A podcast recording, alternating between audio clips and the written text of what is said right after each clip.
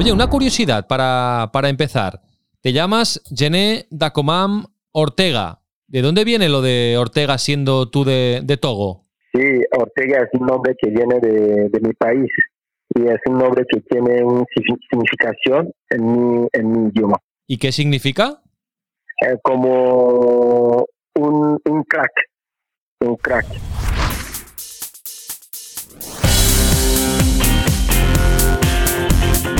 El fútbol de todos, con Raúl Gimós y Marcos López. Bienvenidos y bienvenidas al primer capítulo del Fútbol de Todos, un podcast de CaixaBank Football Experience en el que cada semana vamos a hablar de fútbol y vamos a hablar de todos los equipos de primera y segunda división. También vamos a conocer a sus protagonistas, como Geneta Comam, central togolés del Getafe, uno de los fieles soldados de José Bordalás. Vamos a hablar con Gené después de descifrar la jornada con Marcos López. Marcos López, muy buenas, un placer compartir contigo este proyecto. Igualmente, Raúl, ¿qué tal? ¿Cómo estás? Siempre vamos a empezar leyendo la libreta de apuntes de Marcos López, la libreta de la jornada. A ver qué tienes por aquí, Marcos. El primer apunte es triste. Despedido el primer entrenador de la liga. Tras dos meses sin ganar un partido, se acabó la paciencia en Vigo. Ha sido despedido Óscar García. Malos tiempos, porque el oficio de entrenador en Galicia es profesión de alto riesgo.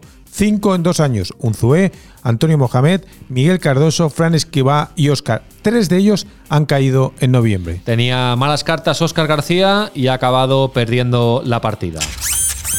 Ojo con la Real Sociedad, un equipo sólido, fiable y goleador. Manda con autoridad desplegando un juego moderno capaz de encadenar cinco victorias consecutivas. Disfruta San Sebastián con la obra levantada por, Imanol Agualcil, donde fusiona juventud y experiencia. Bueno, bonito y barato. Mucho mérito la Real. Stop the cone, pedían en Twitter desde el Club Churiurdin. La mayor derrota de Zidane. Nunca había encajado cuatro goles como entrenador del Madrid. Su equipo se desplomó en Mestalla. El Valencia desnudó al Madrid. Pero Zidane no se quejó de nada, ni de la tecnología, ni del VAR, ni de los penaltis, porque fue derrotado por el Valencia. En la mayor caída, elegante estuvo Zizou. Mucha participación de Gil Manzano, mucha participación del VAR. No sé si le da tiempo a ver todas las jugadas y No. hablar con sus jugadores al respecto. No. Entiende que si lo ha pitado el VAR y si lo ha pitado el colegiado es así y punto. Sí, sí, sí, sí, es así, punto, porque al final, bueno, no se trata de eso, al final el árbitro está ahí para mirar las cosas, pero, pero nos ha pasado de todo. ¿Y, y qué culpa tienen los jugadores o el entrenador en todo eso eh, negativo que le ha podido pasar al Real Madrid en el día de hoy, más allá de los penaltis? No, bueno, es que como siempre la, la culpa es, es, es, es mía porque soy, soy el entrenador, tengo que buscar eh, la solución en cada, en cada partido, en cada cosa. Ojo, porque era la primera vez en la historia de la liga que le pitaban tres penaltis en contra al Real Madrid en un mismo partido. Y Zizou, elegante, lo que vendría a ser todo lo contrario que Donald Trump o José Mourinho. Y en segunda división se impone la lógica. Manda con autoridad el español de Vicente Moreno, o perdón, de Raúl de Tomás y en Barba, se asoma ya al Mallorca a la zona de ascenso, pincha al Sporting y al Alcorcón encadena una racha desastrosa. Colista en solitario, el equipo madrileño con ocho partidos seguidos perdidos, cuatro puntos en 10 jornadas.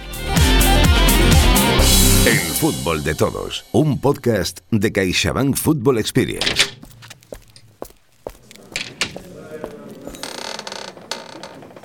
Cada jornada pasan muchas cosas en primera y en segunda división. Muchísimas. Claro, son 21 partidos, 10 en primera y 11 en segunda, decenas de goles, a veces más, a veces menos, decenas de paradas, decenas de nombres propios y decenas, centenares de situaciones emocionantes, desagradables y a veces nunca vistas. Va, Marcos, vamos a confesarnos qué es lo que más te ha gustado y lo que menos te ha gustado de la jornada de este fin de semana. Mira, Raúl, me ha gustado la frescura y el atrevimiento de Joao Félix, el nuevo líder del nuevo Atlético de Madrid de Simeone, joven, distinto, que da pasos seguros dejando atrás ya el primer e irregular curso. No me ha gustado, eso es obvio, la lesión de Ansu Fati. Es una mala noticia para el fútbol, para el Barça y para la selección española. ¿Por qué? Porque era la luz que iluminaba el futuro del fútbol y ahora se apaga por esa rotura del menisco interno de la rodilla izquierda que le tendrá varios meses de baja. Antes decíamos que ojito con la Real y ojito con el Atlético de Simeone, Joao Félix y Luis Suárez. Y sí, una pena una lástima, mucha pena la lesión de Ansu Fati. ¿Y a ti qué te ha gustado o qué no te ha gustado de esta jornada? Pues mira, una de cada. Me ha gustado la reacción del Villarreal de Unai Emery. Empezó con una derrota en el Camp Nou, con dudas, y ahora ya es segundo. Ganó 1 a 3 en el siempre complicado campo del Getafe, única victoria visitante de la jornada en Primera División. Y ojo a la eficacia de sus dos delanteros. Paco Alcácer, cinco goles ya, y Gerard Moreno, tres goles ya en primera división esta temporada. Y no me ha gustado que la idea de Mitchell en el Huesca no se traduzca ah, en una buena clasificación para el equipo aragonés. Juega bien, pero le falta la eficacia goleadora que plasme esas buenas intenciones. Llevan nueve partidos, seis empates y tres derrotas. Seis empates, ojo. Llegarán las victorias, estoy convencido, y los goles, porque tienen un delantero que a mí me gusta mucho, para mí extraordinario, Rafa Mir. Es un gran delantero y la verdad es que es increíble que está jugando bien y parece mentira decirlo porque no ha ganado ni un solo partido, pero por encima de los resultados, esa idea de Mitchell todavía no acaba, no acaba de traducirse en, triunfos. No le están saliendo las cosas tan bien como otros dos eh, recién ascendidos como el Elche y el Cádiz. ¿Vamos con Gené, Marcos? Vamos ya.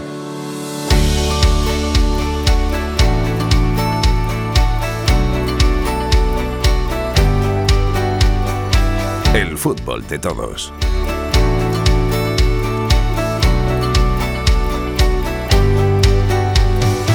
Gené Dacomam Ortega, 28 años, nació el último día del año 1991 en Dapong, en el norte de Togo, un pequeño país de 8 millones de habitantes situado en la África subsahariana.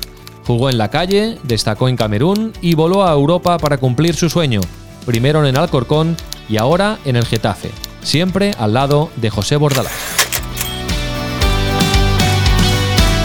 Hola, Gené, ¿qué tal? Muy buenas. Hola, muy buenas. Muchísimas gracias por, por atendernos en el podcast del fútbol de todos. Oye, una curiosidad para, para empezar.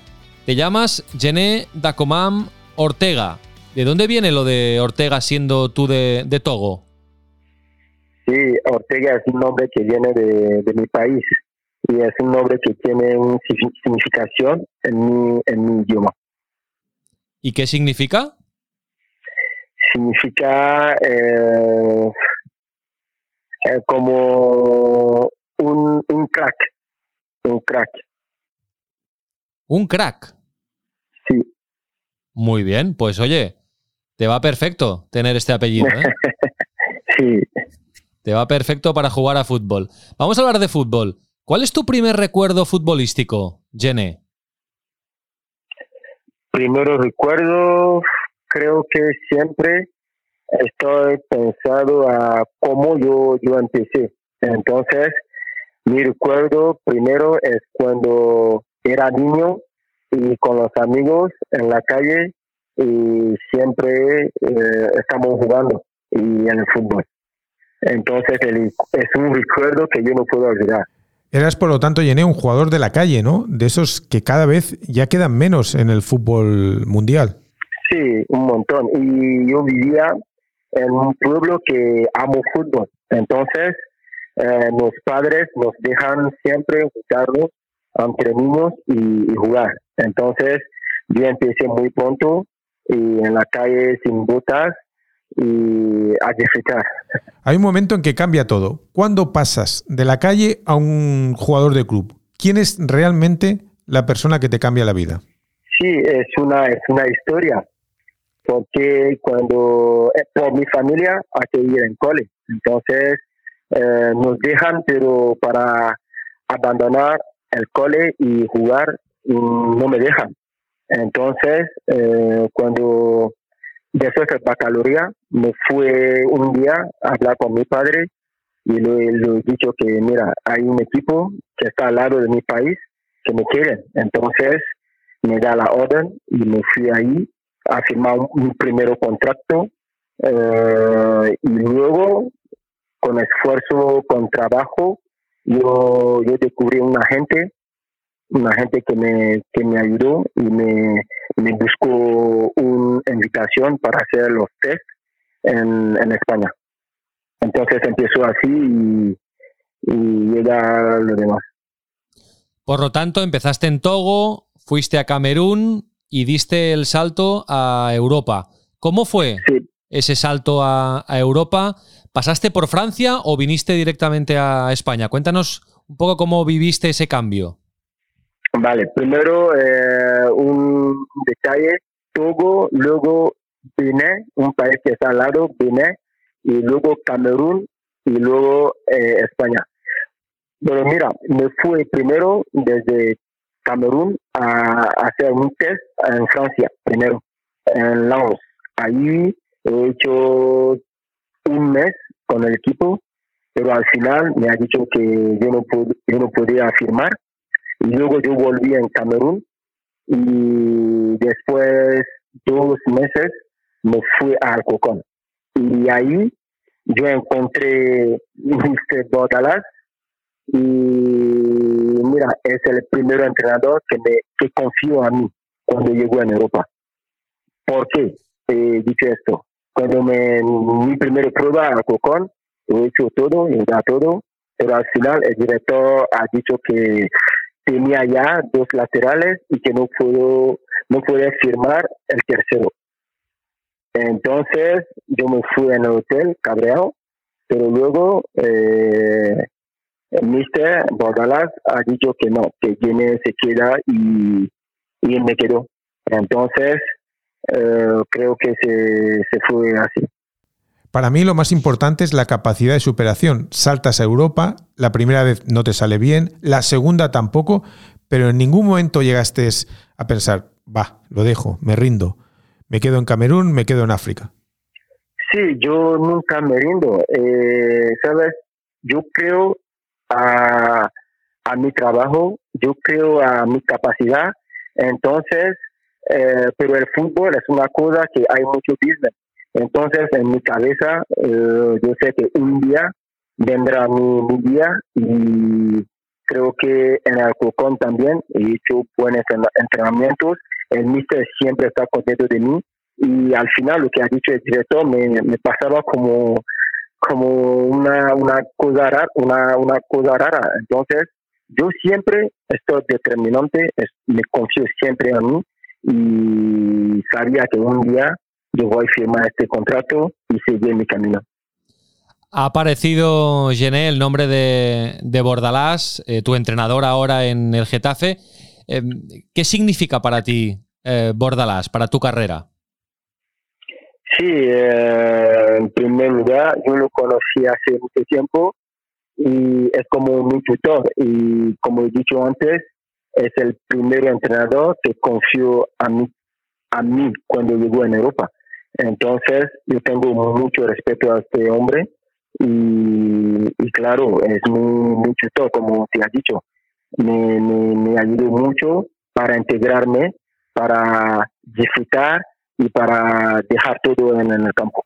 Central, pero no eras central, Yené. Habías jugado de lateral en el centro del campo, pero de central realmente no. Sí, eh, cuando empecé, eh, de verdad, yo jugué de todo.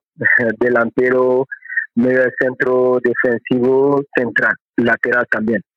Mm, excepto portero, pero luego yo tenía yo tenía tres puestos que mi entrenador Bordalas cuando llegué aquí en, Europa eh, pero me confesó que mira chico tú puedes jugar lateral y medio centro defensivo y central entonces siempre yo me estoy trabajando por los tres puestos y creo que eh, también una cosita que me ayuda mucho, que me ayuda mucho en mi carrera. Saber jugar tres puestos es también un plus, ¿sabes?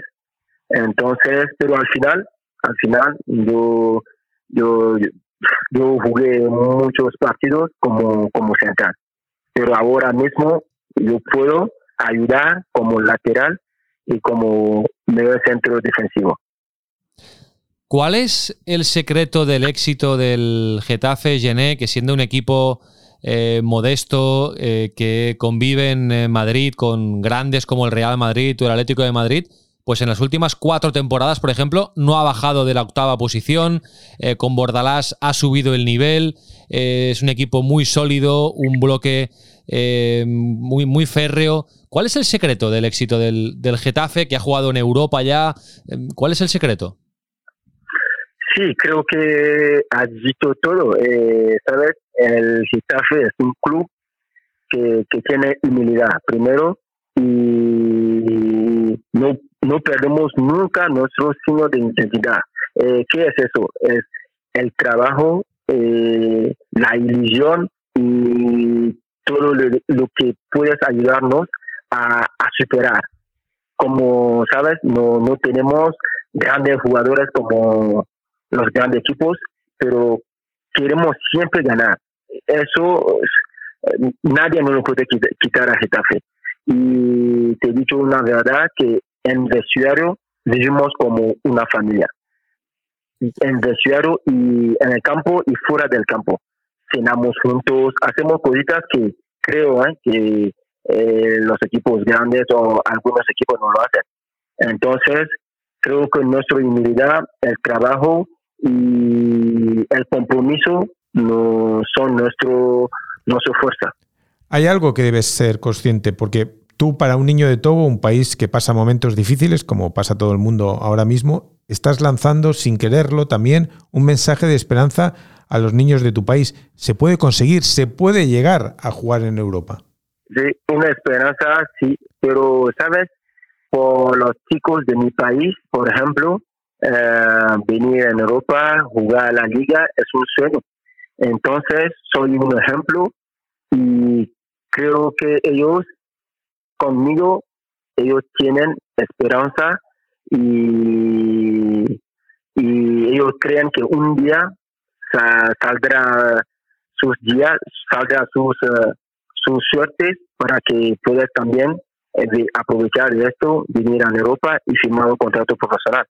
Y yo es también un, un eh, para mí es una responsabilidad, ¿sabes? Es una responsabilidad para mí para hacerlo bien, para transmitir buenas cosas, buenas ideas, para que ellos eh, no solo sean un sueño, y porque sea una realidad, ¿sabes?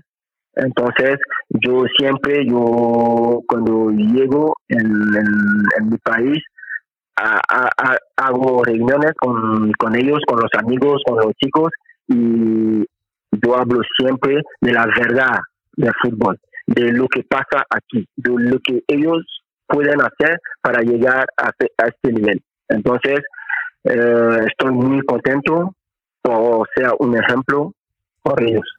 Los niños de Togo se fijaban en ti, Yene, pero tú, ¿en quién te fijabas cuando eras niño? ¿A quién mirabas? ¿Cuál era tu verdadera referencia? Sí, eh, sabes, yo, yo no tengo una referencia cuando era joven. Nosotros eh, jugamos solo para, para disfrutar, para jugar, pero tenía un sueño así, una referencia. Yo creo que yo no tengo una, una así, pero en mi país había buenos jugadores como eh, hay, hay, yo no quiero decir nombres, son muchos que yo no quiero decir algunos y algunos se van a poner nerviosos. Entonces había muchos que yo estoy contento para verlos jugar y todo. Pero en España mmm, creo que he hablado de Iniesta, es un, un jugador que eh, quiero mucho, quiero mucho. Y, la año pasado también, un nombre que yo puedo decir, eh, Cazorla. Yo hablo con él luego de, eso hacer partido y es un, jugador que para mí es un jugador. Perfecto. Entramos ya en tiempo de descuento de la entrevista. Gené, se añaden solo cinco preguntas rápidas y a ver eh, cómo, cómo las respondes. ¿De acuerdo? Vamos. Eh, ¿Cuántos partidos de fútbol ves a la semana por televisión? Dos. Sí, todos juntos, dos. ¿Dónde los ves? ¿Tienes algún sitio especial en casa donde ves los partidos? sí, en el salón, en, mi, en, la- en el sofá, sí. ¿Solo o acompañado? Con ni- niños si están ah, solo. Em, ¿Picas algo? ¿Bebes algo? ¿Te preparas algo? ¿Algún ritual para ver el fútbol? No, ¿Escuchas la narración que hay? ¿Pones el sonido ambiente? ¿En silencio? ¿La radio? ¿Qué- ¿Cómo te gusta oír los partidos? no con sonación, con el volumen medio. Pues Gené, muchísimas gracias por atender a el fútbol de todos. A vosotros, Un abrazo. Chao. un abrazo, chao. El fútbol de todos. Un auténtico fenómeno. Gené Dacomam Ortega, como dice su apellido, un auténtico crack que no tiene mal gusto, ¿eh, Marcos? Porque eh, sus jugadores de referencia siempre han sido Iniesta y Cazorlita. Y es extraño, porque estamos hablando de un central, de un jugador con espíritu y con alma defensiva que se fija en dos centrocampistas que curiosamente no tienen ese espíritu, pero le gusta el toque, la calidad, el talento y la magia de Iniesta y de Cazorlita. Un aplauso para Gené, el primer protagonista del fútbol de todos, y un aplauso también para un jugador de segunda división. Cada semana Marcos López va a aplaudir a un jugador de segunda división. ¿Quién se merece tu aplauso, Marcos? Diego López, solo ha encajado dos goles en 11 jornadas. Es un aplauso, tengo que decir, compartido. Es Diego López, el portero del Español, y Manolo Reina, el portero del Mallorca, porque ambos equipos se sostienen sobre la experiencia de dos guardametas con auténtico oficio. Diego con 39 años, Manolo con 35, porteros que dan puntos y triunfos. Bueno, eh, el dato está ahí, cuando se baten récords y es sin duda sinónimo de que se están haciendo las cosas muy bien, de que, de que es muy difícil eh, la cifra que, hemos conseguido y, por lo tanto el trabajo de, todo el- equipo está siendo, está siendo muy bueno en ese nivel, ¿no? Entonces, eh, sabemos que, como he dicho antes, la dificultad que tiene, lo difícil que es y, le damos muchísimo valor y entendemos que estamos haciendo las cosas eh, muy bien en este sentido. Un grande Diego López, pilar de un español que quiere volver por la vía rápida a primera. De momento le están saliendo bien las cosas al equipo de Vicente Moreno. Atención Marcos, la próxima jornada de primera no será hasta el fin de semana del 20-21 de noviembre porque ahora hay parón FIFA. Efectivamente. Juega la España de Luis Enrique y atención también al calendario, tres partidos en una semana. Miércoles 11, amistoso en Ámsterdam contra los Países Bajos. Sábado 14, Liga de las Naciones en Basilea, Suiza-España. Martes 17, España-Alemania también de la Liga de las Naciones, ahora en el Estadio de la Cartuja de Sevilla. Por lo tanto, tres partidos en una semana para la selección, dos semanas sin liga y a la vuelta Atlético Barça, un partido lleno de morbo. Suárez contra sus antiguos compañeros del Barça. Villarreal Madrid, el gran Villarreal de Unai y el Madrid que tiene que reaccionar. Y el líder, la Real Sociedad, visita el Carranza para medirse al Cádiz. Gran jornada, la próxima en eh, primera, la número 10. Sí que hay jornada en segunda, la número 12, este fin de semana. ¿Dónde pondremos la lupa, Marcos? Las Palmas Tenerife, el duelo canario y el atractivo Sporting Rayo. No podemos olvidar tampoco el Lugo, que miró a los ojos al español cara a cara, le mantuvo el partido hasta el último instante y, recibe en su casa al Albacete. El martes que viene, en el fútbol de todos, repasamos cómo ha ido esta jornada en segunda división. Cuídate mucho, Marcos, un abrazo. Un placer, hasta luego. Nos vamos y nos vamos a ir siempre escuchando qué piensan de la liga diferentes periodistas que siguen de muy cerca la competición desde cualquier punto de España. Y para empezar, vamos a viajar a casa del líder, a San Sebastián, para escuchar la firma de Roberto Ramajo, periodista de la cadena Ser, porque nos gusta escuchar a todo el mundo hablar de fútbol, porque nos gusta el fútbol de todos.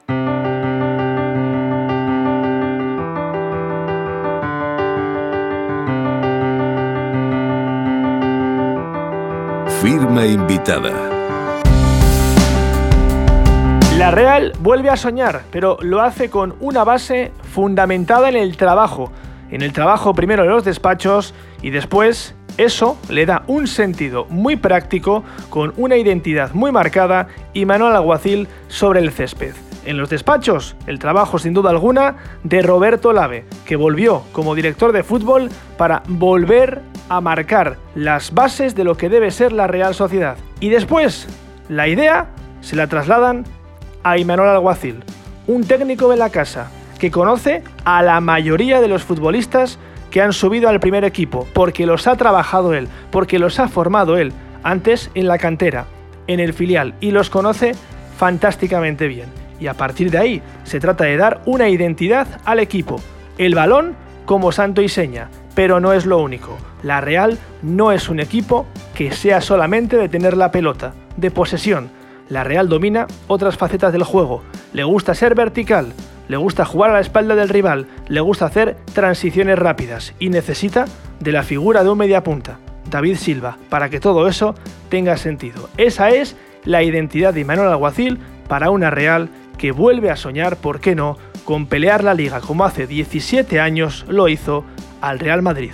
Que es difícil, sí, pero soñar es gratis. Y cuando te encuentras con un proyecto así, soñar también es más fácil. Fútbol de todos, un podcast de CaixaBank Football Experience.